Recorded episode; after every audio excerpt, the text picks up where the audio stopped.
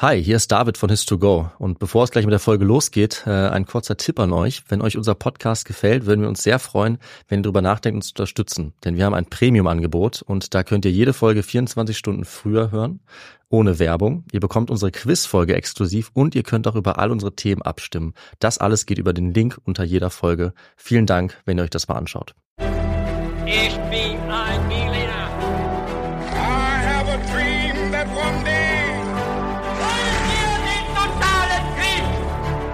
Niemand hat die Absicht, eine Mauer zu errichten.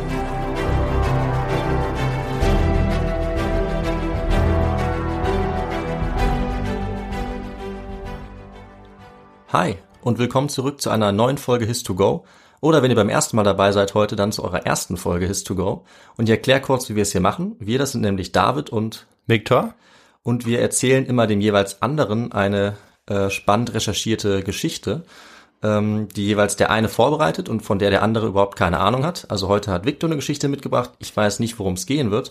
Und wir steigen in dieses Thema, was für mich jetzt völlig neu ist, dann immer ein mit so ein paar Fragen zum Mitraten, auch für alle, die zuhören. Und bevor wir das aber machen, Victor, gibt's noch eine Standardfrage bei uns, nämlich was trinkst du zum Podcast heute? Ich trinke heute eine Cola, weil es auch so warm ist draußen und ich Lust hatte auf was Frisches. Ja, ist eine gute Idee. Wir haben 34 Grad, wenn ich das richtig gesehen habe. Ich trinke deswegen eine Apfelschorle mit Sprudel, naturtrüb natürlich. Und äh, dann würde ich sagen, fangen wir einfach mal direkt an. Stell mir mal deine Fragen. Ja, klar. Also es geht gleich los. Die erste Frage lautet, wann wurde der erste Mörder in Europa anhand eines Fingerabdrucks identifiziert? In welchem Jahr? Uh, keine Antwortmöglichkeiten. Nein, keine Ah, du bist knallhart. Ja. Okay, ähm, also ich würde schätzen, vielleicht im 19. Jahrhundert. mhm.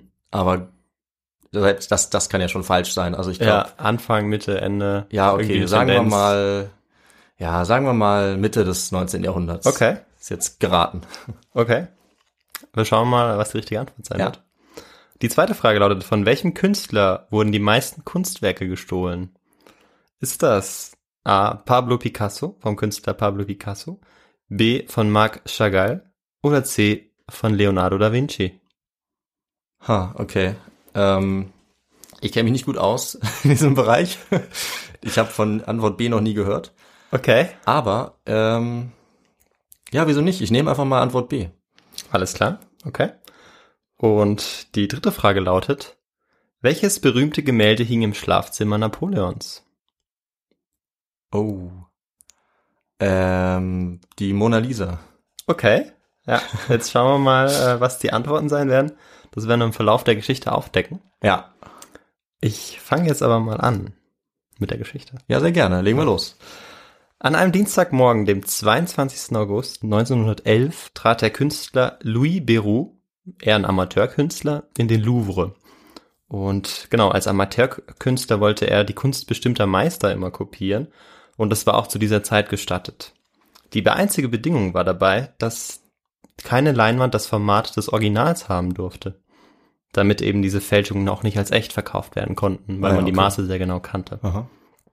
Weil genau das war das Problem, dass eben Unmengen von diesen ähm, Fälschungen ja im Umlauf waren, von diesen Kunstfälschungen, von diesen Kunstwerken, die nicht von den ähm, ja, Künstlern gemalt worden waren, Hm. die man angegeben hatte. Ja, klar. Und ja, insbesondere die Amerikaner äh, waren Ende des 19. und Anfang des 20. Jahrhunderts an der Kunst als Wertgegenstand interessiert. Und das Kunstsammeln wurde dort für die neureichen Millionäre auch ja regelrecht zu einer Art Hobby. Und ja, dort gab es eben dementsprechend noch einen großen Markt für echte und natürlich auch für falsche Kunst. Mhm. Und er ging jetzt, also dieser Amateurkünstler, ging jetzt durch diese riesige, fast 400 Meter lange Ausstellungshalle, also er befindet sich jetzt im Louvre, und bog am Ende in den Salon Carré ein. In dem Saal, in dem die wertvollsten Gemälde ausgestellt wurden. Aha, okay. Und du ahnst wahrscheinlich auch schon, auf welches Gemälde er dort treffen wird. Oder hast du da eine Idee, wo er da im Louvre, im Salon Carré, Ja. auf welches Gemälde er da trifft? Äh, hängt da nicht die Mona Lisa? Da hängt möglicherweise die Mona Lisa, richtig, genau. Und wovon er gar nicht begeistert war, war, dass die Mona Lisa auch inzwischen verglast worden war. Hm. Und er hat sich auch aus diesem Grund extra dazu entschieden, seinen Protest auch künstlerisch zum Ausdruck zu bringen. Er wollte entweder einen Mann malen, der den Glaskasten der Mona Lisa als Rasierspiegel benutzte, oder vielleicht Okay. ein Mädchen, das sich vor der Glasscheibe die Haare frisierte. Und Er sah sich jetzt um, lief zur Wand, an der das Gemälde hing und sah plötzlich, dass die Wand leer war. Oh shit. Das Gemälde war weg. Und es war nur noch so ein Viereck wie so ein Schatten an der Wand geblieben und eben die vier Eisenhaken. Und ja, Beru war einfach nur enttäuscht, denn offensichtlich wurden sie abfotografiert. Weil damals genau zu dem Zeitpunkt hatte sich die Museumsleitung des Louvre vorgenommen, eben die gesamte Kollektion abfotografieren zu lassen. Ah. Und genau, er fragte jetzt eben bei den Fotografen nach, wo denn die Mona Lisa ja ist, weil die, die, ist, die scheint ja fotografiert zu werden und sie ist auf jeden Fall nicht da, wo sie hängen sollte. Mhm. Und diese, die Fotografen sagen dann, nee, sie haben keine Ahnung, sie haben sie nicht angerührt, sie wissen nicht, wo sie ist. Und so langsam schaut er sich auch in den anderen Sälen um und fragt sich, sag mal, wo, wo ist denn die? Das kann doch nicht sein, am, am Sonntag. Weil Ja. es ist jetzt eben Dienstag, Dienstagmorgen, der 22. April, äh, 22. August. Aha. Und genau, also er fragt sich wirklich, wo, wo die jetzt sein kann. Und so langsam packt ihn auch die Angst. Und Leonardos Kunstwerk oder bekanntestes Werk, das war ja eigentlich mehr wert als er selbst auch oder als sein ganzes Leben sozusagen. Ja, und hatte sich dann gedacht, irgendwie, wie man auf Französisch so schön sagt, Merde, wo ist, wo ist dieses Gemälde? Und rannte den Hallen herum und wo ist die Mona Lisa? Die Mona Lisa ist weg. Mhm. Und genau. Was wir jetzt aber vorher brauchen, bevor ich jetzt noch weitermache mit der Geschichte, was ist das, David? Wie wär's mit dem historischen Kontext? Sehr richtig, Okay. der historische Kontext. ja. Mm, Auf den möchte ich nur ganz kurz eingehen, vielleicht um zu verstehen, ähm, weshalb die Mona Lisa, die ähm, vom Künstler Leonardo da Vinci natürlich gemalt wurde, Natürlich. weshalb die sich im Louvre befindet. Aha. Und genau, wie ich schon gesagt habe, die Mona Lisa ist das wahrscheinlich berühmteste Gemälde der Welt, oder? Da würdest du mir zustimmen, vielleicht? Ja, wahrscheinlich schon. Wahrscheinlich, ja. Auch heutzutage, oder heutzutage insbesondere. Ja. Mhm. Und es wurde eben in der Hochphase der italienischen Renaissance, der Wiedergeburt, ja, dort wurde es gemalt von Leonardo da Vinci. Ja. Und was sollte da genau wiederentdeckt werden in der Renaissance? Ähm, die gute Frage. Eine kleine Wissensfrage. Ja, ja, da, da habe ich jetzt nicht mit gerechnet. Ich würde sagen, so die, ja, die Werte und Erkenntnisse der Antike. Genau. Ganz einfach gesagt, die Antike, genau, die Kultur der Antike, die, Ja. wie du es gesagt hast, auch die Werte der Antike. Aber darum soll es gar nicht so sehr gehen, aber ich wollte nur eine kleine Zwischenfrage stellen. Ja, ist gut. Ja, Wissen damit ich auch wach bleibe, ne? genau.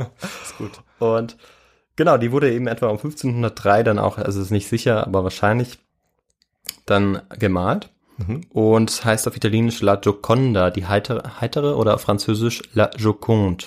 Ah, okay. Und zunächst einmal der Name Mona Lisa beruht eigentlich auf einem Rechtschreibfehler, das ist eigentlich ganz witzig, weil Mona leitet sich von der italienischen Kurzform Monna für Madonna von Frau oder für Frau ja, ab. ja, okay. Und Vasari, der, der erste Kunsthistoriker, hat da auch noch Monna geschrieben, aber irgendwann haben die ersten, die das dann rezipiert haben, aus die Doppel-N ein N gemacht und dadurch wurde es eigentlich ein- wie eine so. Vorname. Aber Okay. es war eigentlich ursprünglich ein Titel. also eigentlich heißt es einfach die Frau Lisa. Wenn man so möchte, genau. Weil das andere Problem ist, wer ist denn eigentlich die Mona Lisa? Das ist bis heute ranken sich da Mythen um. Und laut eben auch dem ersten Kunsthistoriker Giorgio Vasari war Mona Lisa ähm, die Lisa del Giocondo, die dritte Gemahlin des Florentiner Kaufmanns Francesco di Bartolomeo di Zanobi del Giocondo. Okay. Genau. Aber es ranken sich da ganz viele Theorien rum und auch darum wird es äh, vorrangig nicht gehen, aber nur, dass man da mal von gehört hat, weil ähm, das ist ganz oft auch Thema bei der Mona Lisa. Wer, wer war denn diese Frau eigentlich? Und bis heute ist man sich da uneinig. Beruht sich aber immer wieder auf die, die Theorie des Kunsthistorikers Ah. Vasari. Ja, habe ich noch nie von gehört, von diesen Details. Ja. Und ja, du wirst noch ein paar mehr erfahren heute. Ja, auf jeden Fall. natürlich. Ja, klar. Und Da Vinci verbrachte seine letzten Jahre nicht in Florenz oder Rom, wie man annehmen könnte, beziehungsweise gar nicht in Italien, Mhm. sondern in Frankreich. Und zwar in einem Schloss in Amboise, ähm, nicht sehr weit weg von Paris, glaube ich, genau. Und ja, wie kam er dazu? Er hatte äh, die Einladung von König Franz, dem ersten von Frankreich, angenommen, Okay. der äh, ihn eben dazu eingeladen hatte, seine letzten Jahre in Frankreich zu verbringen. Und das hat dann Leonardo da Vinci angenommen. Und kurz vor dem T Tod hatte eben auch ähm, die Mona Lisa an ihn verkauft. Ah, okay. Und der war nämlich jetzt auch von der Gestalt, wie so viele nach ihm, von der Gestalt dieser Mona Lisa so fasziniert oder von dieser Frau, die auf dem Gemälde zu sehen ist, Ja. dass ihr natürlich auch in der Folgenbeschreibung sehen werdet oder seht dann. Das, ja, das ist natürlich sehr gut. Und genau, über Fontainebleau kam es nach Paris und schließlich auch nach Versailles in die Sammlung von Ludwig dem 14. Äh, da Vinci malte vier Jahre an der Mona Lisa, also wirklich eine Ewigkeit. Ähm, Raphael hat in der Zeit eigentlich die ganzen gesamten Fresken der Sixtinischen Kapelle fertiggestellt. Mhm. Und wir werden auch noch wissen, warum das auch so ewig ist. Ähm, also was das Spezielle auch an der Mona Lisa ist. Und genau, es gibt ganz viele Merkmale der Mona Lisa. Vielleicht kennst du auch eines, äh, was irgendwie Ja. immer wieder genannt wird, was denn so ein Merkmal der Mona Lisa ist. Also diese Ja. Frau. Äh, dass die Augen einen immer zu beobachten scheinen. Vielleicht Genau. das? Ja, genau, das ist ein Merkmal. Das macht er eben dadurch, dass er zwei unterschiedliche Fluchtpunkte kreiert. Aber es gibt auch noch äh, ein anderes besonderes Merkmal, das ich einfach nennen möchte. Und zwar, dass genau im Mittelpunkt des Bildes hat Da Vinci Mona Lisas Herz auch gesetzt oder platziert. Mhm. Das wurde auch sogar wissenschaftlich irgendwie nachgezeichnet. Okay, Weil natürlich. Leonardo da Vinci war ja so etwas wie ein Wissenschaftler, das wissen wir Ja, auch. ja. Mm, Der hat ja auch den vitruvianischen Mensch. Ja. Universalgelehrter, so ein bisschen. Genau, natürlich, richtig, ja. Ja, und 1793 zog dann die Mona Lisa in den Louvre, damals unter dem Namen Musée Français. Mhm. Und ähm, ja, hing, hing später auch bei Napoleon, der wahrscheinlich einer der größten Kunsträuber aller Mhm. Zeiten war, Okay, also die Frage habe ich richtig im beantwortet. Schlafzimmer. Genau. Okay, immerhin eine. Wunderbar. Und dort hing sie dann auch bis zu seiner Niederlage bei Waterloo 1815. Mhm. Und nach der Verbannung Napoleons kam die Mona Lisa zurück in das Musée Français, beziehungsweise dem Louvre, ähm, wo es jetzt bis zu diesem 22. August 1911 Ja. hing. Mhm. Und genau.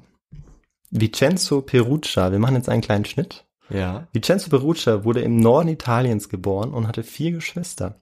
Drei Brüder und eine Schwester. Er war der, er war der älteste von den Vieren. Mhm. Und bereits im Alter von zwölf Jahren hatte er als Maler in Mailand gearbeitet. Und weil er in den 1900er Jahren, also um 1900, keine Arbeit fand, entschied er sich 1908 nach Paris zu ziehen.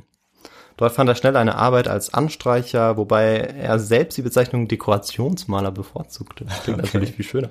Ja. Und in Paris erkrankte Perugia früh an einer Bleivergiftung. Und das lag an den Inhaltsstoffen der benutzten Farben vor allem, genau.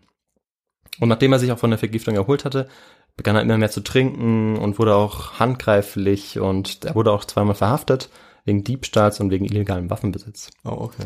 Und Anfang des 20. Jahrhunderts waren viele Gemälde im Louvre Opfer auch von Vandalismus geworden. Und aus diesem Grund wurde 1909 eine Firma damit beauftragt, die Gemälde zu verglasen. Mhm. Und ja, aufgrund des Talents eines bestimmten Mitarbeiters kannst du dir vorstellen, welcher Mitarbeiter so talentiert gewesen war. Ähm, der, der am Anfang vorkam. Der Perugia, genau, den, Okay. ich, den ich gerade so ein bisschen zeichne. Ja. Überließ man ihm die Aufgabe im Salon Carré, dieses, ähm, ja, unter anderem die Mona Lisa natürlich dann auch Aha. zu verglasen und zu polieren. Aha. Und ja, Perugia beginnt jetzt zunehmend eben mit dem, diesem Gemälde zu sympathisieren, Mhm. könnte man sagen. Und er fängt auch langsam an, sich vorzustellen, wie es eigentlich wäre, dieses Gemälde ähm, ja zu besitzen. Ja, warum nicht in seinem Schlafzimmer? Wäre doch cool. Genau, warum nicht? Wenn Napoleon das kann, dann kann ich das auch, hat er Ja. sich gedacht. Und ja, am 21. August 1911, ein Montag und damit klassischerweise ein Tag, an dem Museen geschlossen haben, so ist es Mhm. ja heutzutage größtenteils auch noch, Stimmt, ja. genau, geht Perugia um 7 Uhr morgens in den Louvre, begrüßt seine Kollegen, er hat seinen weißen Arbeitskittel an und macht sich an die Arbeit.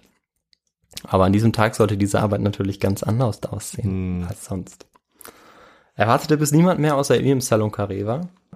Und dann ging er zu dem Bild, hängte es einfach ab, hing es ab Mhm. und ähm, ja, nahm es unter seinen Kittel, lief zu einer Treppe, wo die anderen vier Arbeiter normalerweise eben nicht auftauchten.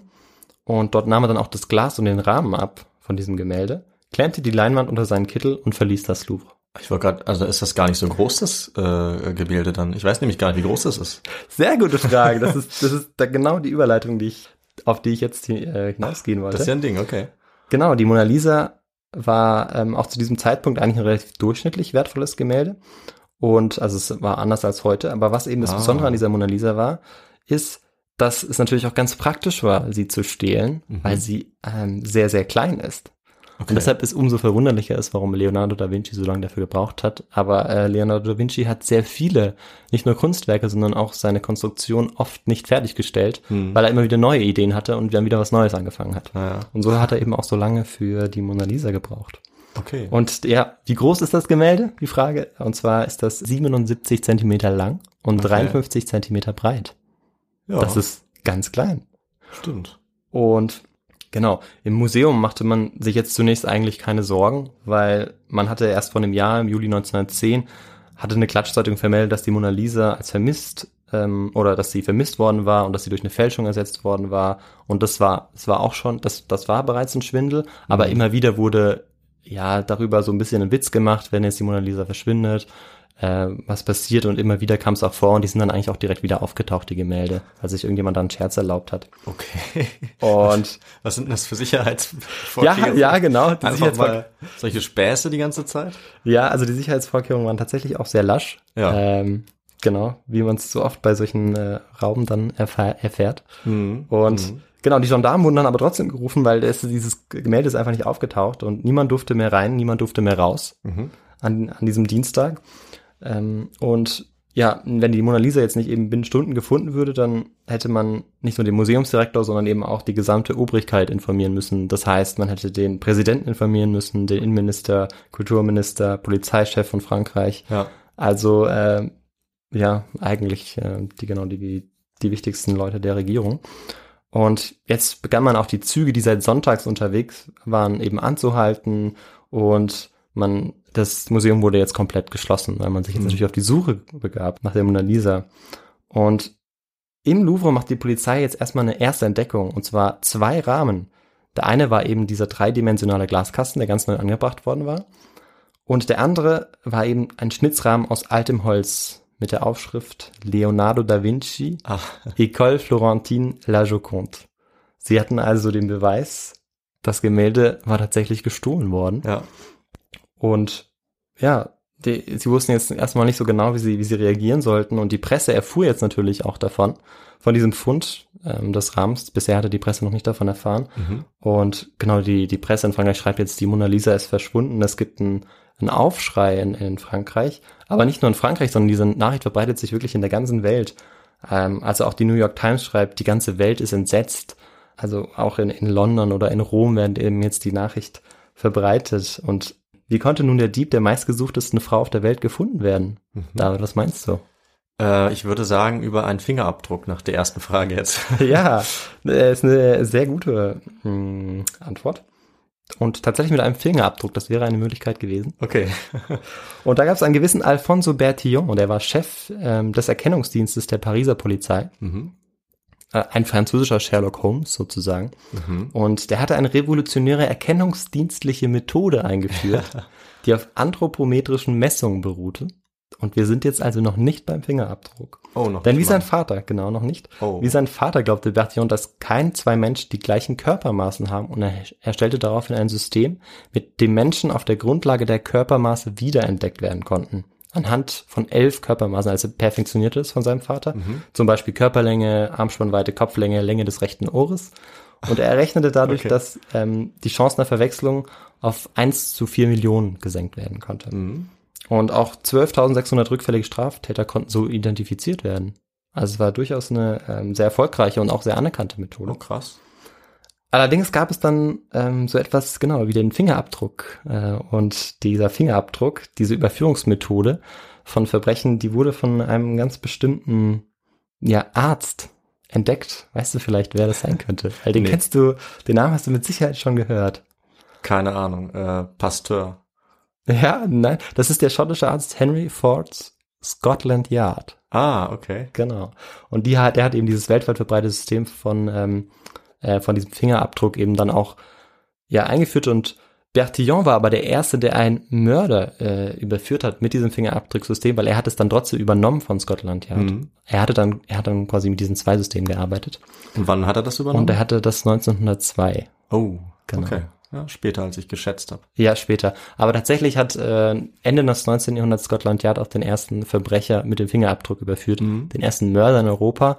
Das war aber dann Bertillon. Genau. Okay. Das war nur noch mal so ein bisschen, um äh, ja in die Geschichte der Verbrechensaufdeckung irgendwie zu schauen. Ja, auch eine gute Geschichte. Ja.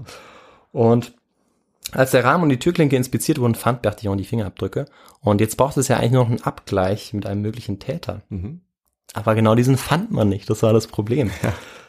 Und ja, also man, man suchte wirklich nach einem Abgleich, man nahm wirklich auch von jedem irgendwie einen Fingerabdruck, Mhm. aber man fand ihn einfach nicht. Und wir werden auch nachher noch sehen, woran das liegen könnte. Und die Wärter wurden jetzt auch befragt und einer von ihnen gab jetzt auch preis, dass ein junger Mann aus Deutschland oder Österreich eben ständig die Mona Lisa fasziniert angeschaut hätte. Mhm. Und ja, dann sagt auch der Direktor, dass die Mona Lisa oft Männer zu seltsamen Dingen treiben würde. Also es machten sich auch so ein bisschen äh, so eine Art mystische Stimmung breit Ja, um, okay. um die Mona Lisa. Und so war es zum Beispiel auch so, dass das Louvre be besaß ja Millionen Kunstwerke, aber nur eine bekam wirklich Privatpost sozusagen und das war die Mona Lisa. Okay. Fanpost hat die bekommen. Ja, genau. Und ja, auch ein unbekannter Künstler hatte sich bereits 1852 vor der Mona Lisa selbst erschossen, Aha. weil er ihr Lächeln nicht entschlüsseln konnte. Ja, das geheimnisvolle Lächeln. stimmt. Ja. Und ich konnte jetzt äh, übrigens nicht genau äh, überprüfen, ob diese Geschichte war es oder nicht, aber ähm, sie taucht auf jeden Fall auch in Hm. historischen Werken unkommentiert auf. Deshalb Okay. Möglicherweise ist das tatsächlich passiert. Aha. Aber die Frage ist natürlich, hatte jetzt die Mona Lisa möglicherweise einen neuen Liebhaber gefunden? Also Ja. den Räuber, meine ich. Ja. Also wahrscheinlich schon, oder? Das ist eine Möglichkeit, aber es gibt ja mehrere. Okay. Ähm, oder war es zum Beispiel eine politische Provokation der Deutschen? Weil wir sind ja jetzt hier in 1900, äh, Kurz vorm- 1910, Hm. 1911, genau, kurz vorm Zweiten Weltkrieg. Vom ersten Äh, vom Weltkrieg. Ersten Weltkrieg, danke. vom Ersten Weltkrieg. Und da gibt's ja schon dieses dualistische Mächte-Gleichgewicht, wenn man das so sagen kann. Hm. Und genau, da sind natürlich die Deutschen mh, auf der anderen Seite mit den Italienern, Mhm. die Franzosen und die Briten ja zusammen agieren. Und ja, war das jetzt eine politische Provokation der Deutschen? Weil eben Kaiser Wilhelm II. hatte gerade die Kriegsmarine ausgebaut und Ah, ja. bedrohte auch die englische Seeherrschaft. Mhm. Und auch die französische Herrschaft über dem marokkanischen Hafen Agadir wurde von einem deutschen Schiff bedroht, dem Schiff Panther. Mhm. Und dann war natürlich die Frage, hing es damit möglicherweise zusammen? Ja. Und ja, man, man wusste es einfach nicht. Und Zeitungen boten inzwischen auch große Geldsummen für die Übergabe der Mona Lisa Hm. und sagten dann auch, dass der Verbrecher, dem, der die Mona Lisa übergeben würde, anonym bleiben würde. Und auch der Staat begann einen Finderlohn anzubieten. Und ja, langsam machte sich dann auch das Gerücht bei, dass das Gemälde in New York oder zumindest in Nordamerika sein könnte, weil da waren ja die ganzen reichen Sammler und die wollten sich ja alles aneignen. Ah, stimmt, ja. Da hat man jetzt noch, auch noch eine neue Perspektive. Also es ist, man versucht einfach irgendwie zu finden, wie das, wie das passieren konnte und wer jetzt dieses Gemälde hat, wo das, wo das ist. Und auch in Italien ist man natürlich unzufrieden und entrüstet, ähm, ob der Fahrlässigkeit der Franzosen im Umgang mit dem Kunstwerk Leonardo da Vincis und fragt sich, äh, was, was da eigentlich los ist, wie das passieren konnte. Und wie ich es beschrieben habe, es herrscht eben große Aufruhr. Und was meinst du, konnte das für das Kunstwerk jetzt bedeuten? Äh, das habe ich mich gerade die ganze Zeit schon gefragt. Also wahrscheinlich wird's jetzt erstmal immer bekannter. Ist das das, was du meinst? Ja, super, ja genau. Es wird immer bekannter. Ja. Weil vorher, es war schon, es war schon bekannt, einfach weil es von Leonardo da Vinci war. Hm. Aber die Gemälde von Tizian oder von ähm, auch von Raphael waren eigentlich, hatten sie eigentlich sogar einen größeren Wert als, als die Gemälde von Michelangelo. Äh, oder Michelangelo, ja, Hm.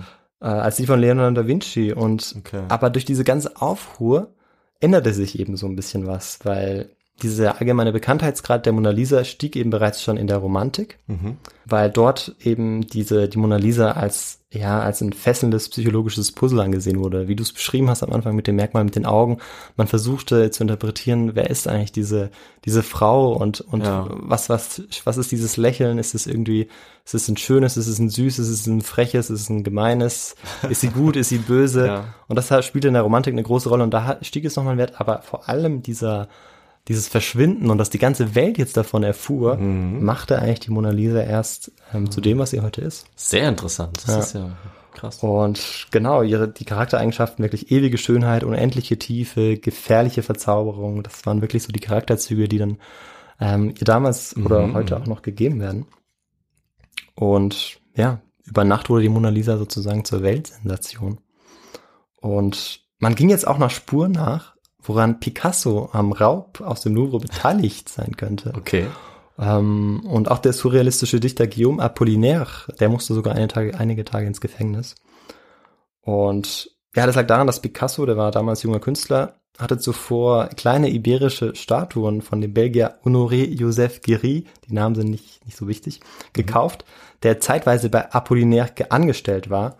Und diese Statuen, die eben dieser Guéry da gekauft hatte, ähm, die wurden eigentlich ursprünglich aus dem Louvre entfernt. Oh, okay. Und ähm, er wurde dann aber trotzdem freigesprochen, Picasso, einfach weil er auch viele, viele Freunde hatte. Und obwohl Okay. es eigentlich offensichtlich war, dass er auch irgendwie davon wusste. Aber er konnte sich auch gut rausreden. Aber es war dann Kam- klar, dass er nichts mit dem Diebstahl der Mona Lisa zu tun hatte. Ja, genau. Genau, das war, das war schon klar, aber das, das ähm, hat sich so ein bisschen auch vermischt, Hm. weil das waren auch so zwei Seiten. Das war eben einmal so die Renaissance und die eben auch mit Leonardo da Vincis Mona Lisa irgendwie dargestellt wurde. Und jetzt im 1910, be- das ist ja eine neue Bewegung, ähm, der Kubismus auch, der aufkam. Ja. und das ist nochmal so ein großer Gegensatz. Und ähm, die betonen auch immer den Gegensatz eben zu den Gemälden der Renaissance. Und da hat man auch versucht eben jetzt auch zu sagen, okay, vielleicht ist es so ein avantgardistischer Künstler, der jetzt die Mona Lisa gestohlen hat, weil er einfach das Gemälde nicht, Ja. ähm, nicht mag oder Weil er irgendwie brechen will mit ja, diesem genau, weil er brechen will ne? mit dem der ja, Kunst. okay. Ja, genau, genau. Ah ja, macht Sinn. Ja. Und es werden jetzt ähm, trotzdem, also nach dem Raub, immer mehr Wachleute eingestellt. Also das Museum öffnet jetzt auch wieder nach einer Woche. Und auch Wachhunde stehen jetzt vor der Tür. Mhm. Also man versucht jetzt wirklich die Sicherheitsmaßnahmen zu verbessern. Die Ausgänge werden geschlossen. Äh, Aber von der Mona Lisa fehlt weiterhin jede Spur. Ja. Am 20. November 1913 erhielt der Florentiner Antiquitätenhändler Alfredo Geri einen Brief von Vincenzo Leonardo aus Paris. Und wer war denn dieser Vincenzo Leonardo, fragte er sich. Auf jeden Fall stand in dieser Nachricht folgendes. Das gestohlene Werk von Leonardo da Vinci befindet sich in meinem Besitz. Es gehört offensichtlich Italien, da der Maler Italiener war. Mein Traum ist es, dieses Meisterwerk dem Land zurückzugeben, aus dem es kam und von dem es inspiriert ist. Leonardo. Aha. Ja, und ähm, Gary denkt jetzt erstmal, okay, das ist ein schlechter Scherz, weil ja, von der Mona Lisa gab es seit eben seit zwei Jahren keine Spur mehr und in Europa waren auch überall Fälschungen im Umlauf. Und ähm, er spricht dann auch mit dem Direktor der Uffizien, das ist das Museum in Florenz, Pocci. Oh, ja, da war ich. Ja, dann kennst du das ja, genau. kenn ich. Ähm, Pocci, der eben der Direktor war, der konsultiert ihn und fragt ihn ja, was, was soll ich jetzt machen? Soll ich da reagieren? Und der sagt, ja, kannst mal reagieren, kannst mal schauen, was dann passiert, weil er war auch einfach neugierig. Und er wurde dann nach Paris eingeladen, aber das wollte er nicht. Er wollte auf keinen Fall nach Paris. Also Mhm. Gary, der Antiquitätenkunsthändler.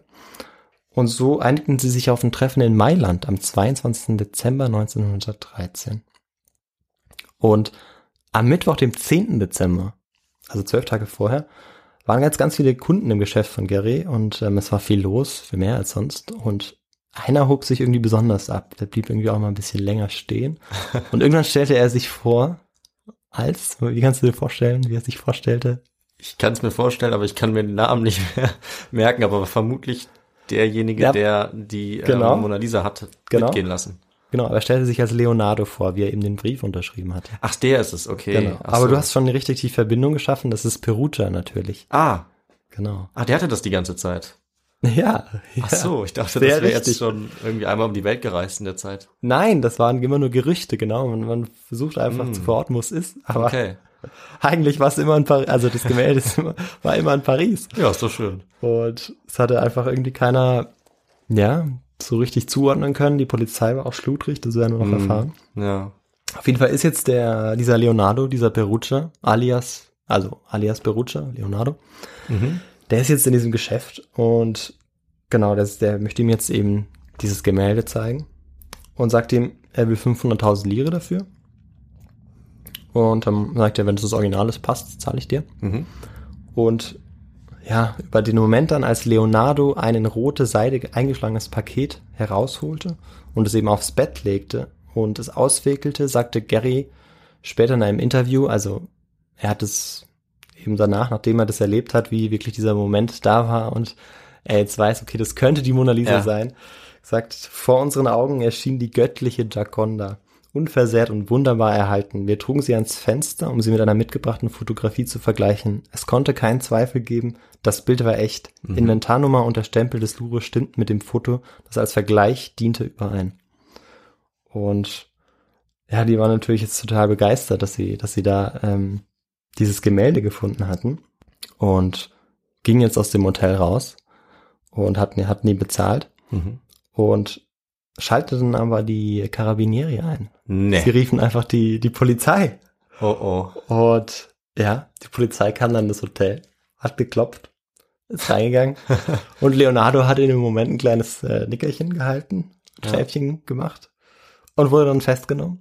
Oh ja. Und ja, und Leonardo glaubt jetzt, er ist auch wieder irgendwie davon überzeugt, dass es eigentlich diese Festnahme nur eine Formalität ist, weil jetzt die italienische Obrigkeit eben zeigen muss, Härte zeigen muss Hm. und wahrscheinlich würde er dann auf freien Fuß gesetzt werden, weil er hat ja die, äh, die Mona Lisa nach Hause gebracht. Sie ist ja jetzt in Italien und er Ja. würde dann üppig belohnt werden und als Nationalheld bejubelt werden. Hm.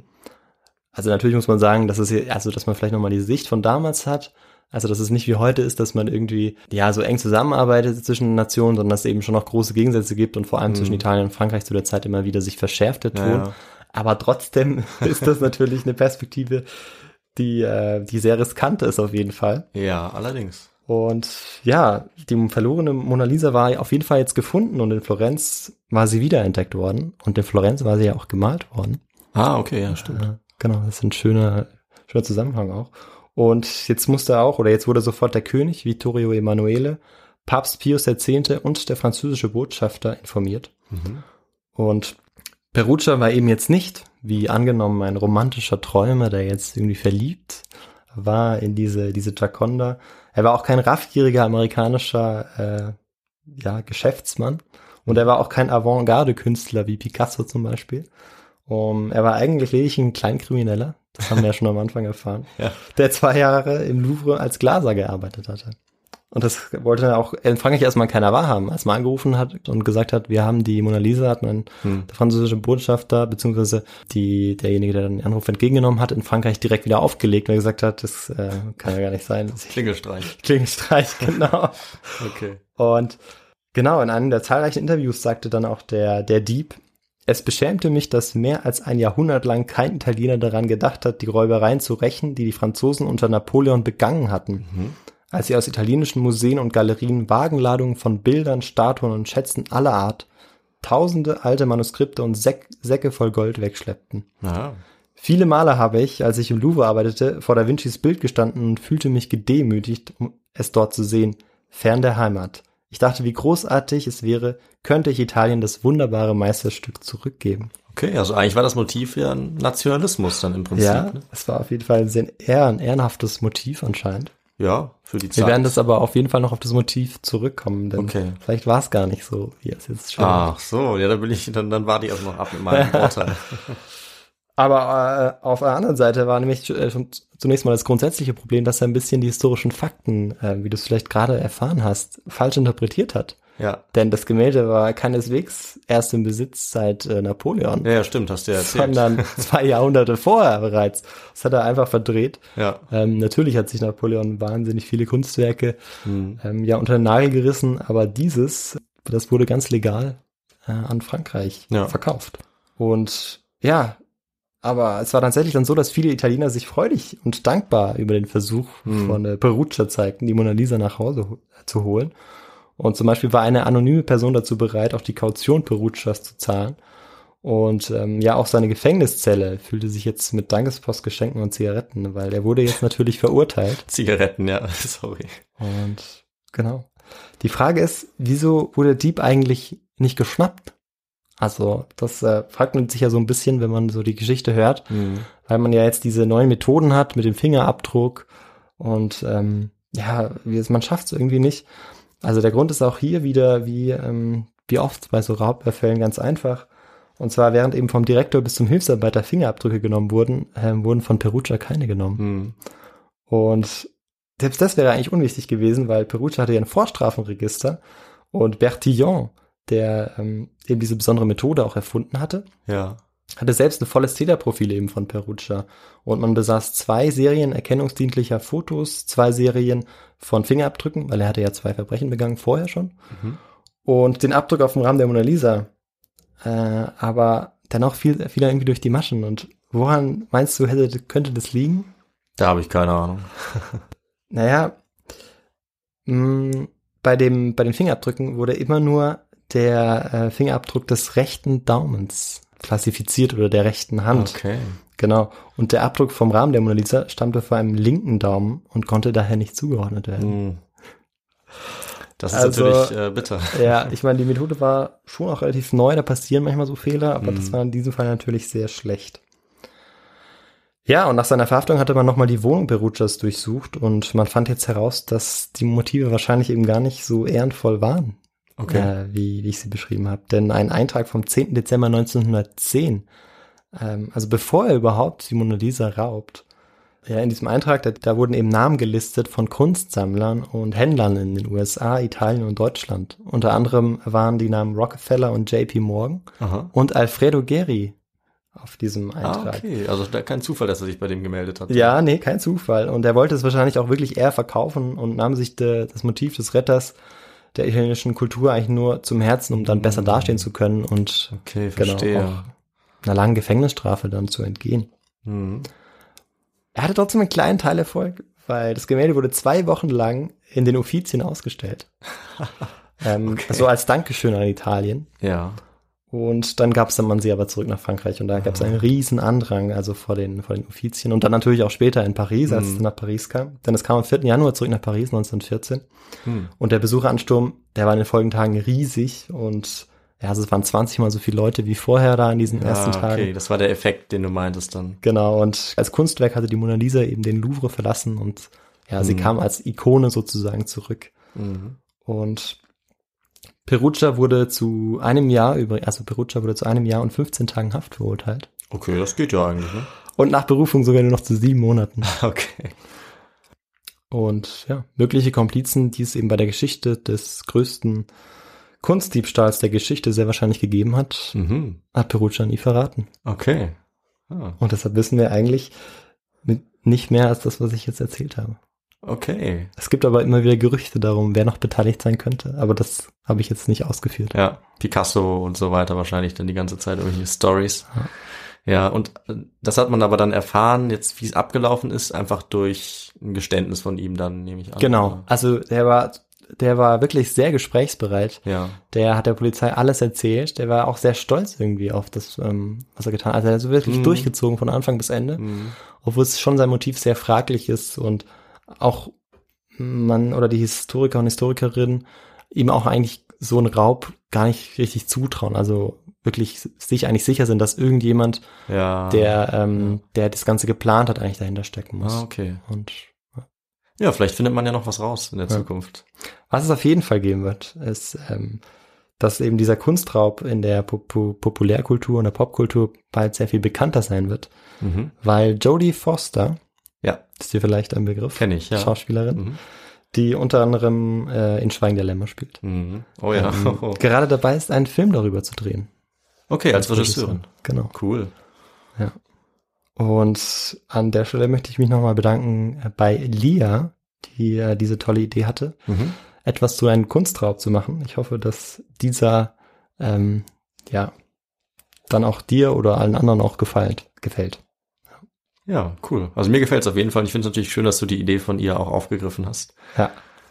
Ja. Und dann bedanke ich mich auch für die Folge, Victor. Ja, sehr gerne. Wir sind ja jetzt am Ende dann, oder? Ja. Cool, ja. Krass. Also das äh, ist auf jeden Fall was, was ich überhaupt nicht wusste von der Mona Lisa. Dass sie dadurch erst bekannt geworden ist, finde ich eine sehr, eine sehr, Ja. irgendwie fast schon eine schöne Geschichte. Was irgendwie kann man, kann man sich irgendwie gut anhören und äh, erklärt halt auch, warum so ein Bild so bekannt werden kann, weil was jetzt die künstlerischen ähm, Merkmale sind, die das, das da kann, kann ich nichts sagen, aber ich finde Mhm. es, wenn es halt zwei Jahre lang in den Medien ist, die Ja. zu dem Zeitpunkt ja auch schon ordentlich weit entwickelt waren, dann macht es ja schon Sinn, dass du am Ende so einen Effekt hast. Ja, genau, vor allem auch weltweit, dass es eben nicht nur Menschen, die äh, Erfahrung mit Kunst haben, Erf Erfahrungen mit, mit Ja. Gemälden, sich darin auskennen, dann auch den wertschätzen können, Ja. ähm, sondern dass jetzt eigentlich ja potenziell auch die das Angebot oder die Nachfrage an diesem Kunstwerk Mhm. natürlich potenziert wird einfach, Ja. weil jetzt viel mehr Leute darüber informiert sind und ähm, ja, Ja, auch jetzt natürlich diese Mona Lisa auch sehen wollten. Also danach war auch der Besucherandrang deutlich größer als vorher. Ja, macht Sinn. Und bis heute ist ja, wenn man äh, in, ja, ins Louvre geht und dann vor dieser Mona Lisa steht, dann steht man meistens da nicht alleine irgendwie Nee. schön gemütlich. Wenn man sie überhaupt sehen kann über die, genau, äh, 100 weil Leute. Sie, weil sie, und sie ist auch wahnsinnig weit, also sie ist relativ weit weg auch. Ja. Und die ist halt sehr, sehr klein. Also Ja. ich würde sie ohne Brille sowieso nicht sehen. ja. äh, oder zumindest nicht die Augen erkennen können. Und das ist Mhm. ganz wichtig, wie du erkannt hast. Stimmt. Ja. Ja, da kann man sie sich eigentlich nur klauen und äh, ins Schlafzimmer hängen, dann, Ja. um sie richtig zu sehen. Genau, ja. Ja. Ja, cool. Äh, eine Frage hätte ich allerdings noch. Ja. Nämlich hast du ja am Anfang die Frage gestellt, wer denn jetzt, äh, wessen Kunstwerke denn jetzt am meisten geklaut wurden? Genau, ja. Das war, ähm, sind die von Pablo Picasso tatsächlich. Genau, Ah, das habe okay. ich gar nicht aufgelöst. Ja. Ich wollte einfach nochmal irgendwie eine Frage zu Ja. Ähm, ja, Kunstdiebstahl stellen. Aber ja, ist richtig. Gut, dass du es fragst, ist Pablo Picasso. Okay, da lag ich natürlich Die falsch. Nummer eins. Okay, Genau. ja. Leonardo da Vinci, ich habe äh, einfach so eine so eine Rangliste gefunden, der Ja. war gar nicht unter den Top Ten. Ah, okay. Ja, das habe ich mir gedacht, weil ich dachte, vielleicht gibt's nicht genug Bilder. Picasso hat ja wahrscheinlich schon deutlich mehr Ja. gemalt. Ja. Oder sind mehr erhalten. ne? Ja, hat viel mehr Skizzen auch. Ja, ja, Also, da genau. kann man auch einiges Ja. fälschen und klauen wahrscheinlich. Genau. Ja, und ähm, dann vielleicht noch die Frage, ob du noch was zur Literatur sagen willst für die Ja, Folge. selbstverständlich. Da gibt es zwei Werke, die ich hauptsächlich benutzt habe. Das ist einmal von Rita Scotti, Der Raub der Mona Lisa, die wahre Geschichte des größten Kunstdiebstahls. Mhm. Da wird es auch nochmal deutlich weiter ausgeführt. Und auch noch eine andere Theorie, ähm, ja, dazu genommen, um das zu erklären, wer denn noch dahinter stecken könnte. Mhm. Und da gibt es noch von Simon Cooper äh, einen Internetartikel, der frei zugänglich ist. Mhm. Who Stole the Mona Lisa? The World's Most Famous Artist 100 Years On. Okay, Ja, also 2011 natürlich dann rausgekommen, Ja, vor ja, 100 ja. Jahren damals. verstehe. Genau, das sind die beiden. Okay, dann schaue ich da vielleicht mal rein, äh, wen es interessiert. Und natürlich den Film. Äh, Ja. Kann man mal gucken, wann der rauskommt. Ja. Wann nach dieser Folge. Und dann würde ich sagen, ähm, beenden wir die Folge Mhm. dann auch, oder? Ja, Äh, genau, indem ich noch ein paar Hinweise gebe, wie man uns erreichen kann, wie man uns helfen kann, wenn man möchte. Also, da gibt es zunächst mal die Möglichkeit, uns einfach eine Mail zu schreiben an feedback.histogo at gmail.com. Da freuen wir uns über äh, Feedback, über ja, Themenvorschläge oder was man besser machen könnte, was gut ist. Dann könnt ihr uns sehr gerne bewerten auf Apple Podcasts. Das hilft uns sehr mit unserer Sichtbarkeit. Ihr könnt uns auch folgen, auf Spotify zum Beispiel oder wo immer ihr eure Podcasts hört. Äh, ihr könnt uns auch auf Instagram besuchen. Und natürlich auf unserer eigenen Website, histogor.de. Ne? Da könnt ihr ähm, unsere Literatur nochmal sehen, unsere Bilder, unsere Folgen. Und dann bleibt uns eigentlich nichts mehr zu sagen, außer danke Victor für die Folge. Ähm, Gerne. Mal gucken, was ich als ich nächstes... bin gespannt, ja, was Genau, kommen wird. Was ich als nächstes bringe, ich weiß es schon. Es wird, ähm, ja, es wird was anderes. ist ja schon mal gut zur Abwechslung. Und dann würde ich sagen, wir sehen uns in zehn Tagen wieder. Ja. Macht's gut, bis zum nächsten Mal und ciao. Tschüss, bis zum nächsten Mal.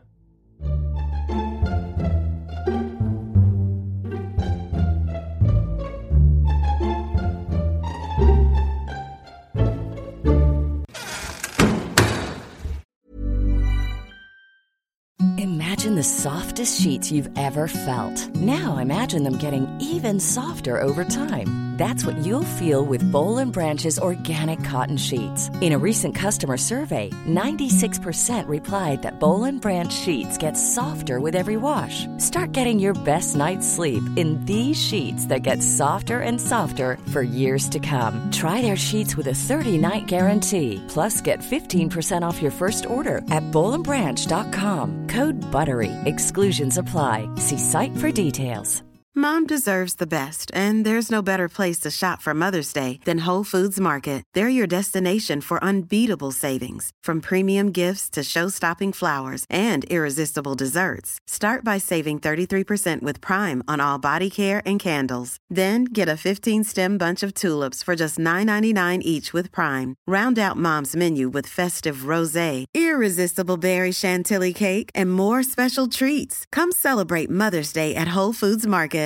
Imagine the softest sheets you've ever felt. Now imagine them getting even softer over time. That's what you'll feel with Bowl and Branch's organic cotton sheets. In a recent customer survey, 96% replied that Bowl and Branch sheets get softer with every wash. Start getting your best night's sleep in these sheets that get softer and softer for years to come. Try their sheets with a 30-night guarantee. Plus, get 15% off your first order at bowlandbranch.com. Code BUTTERY. Exclusions apply. See site for details.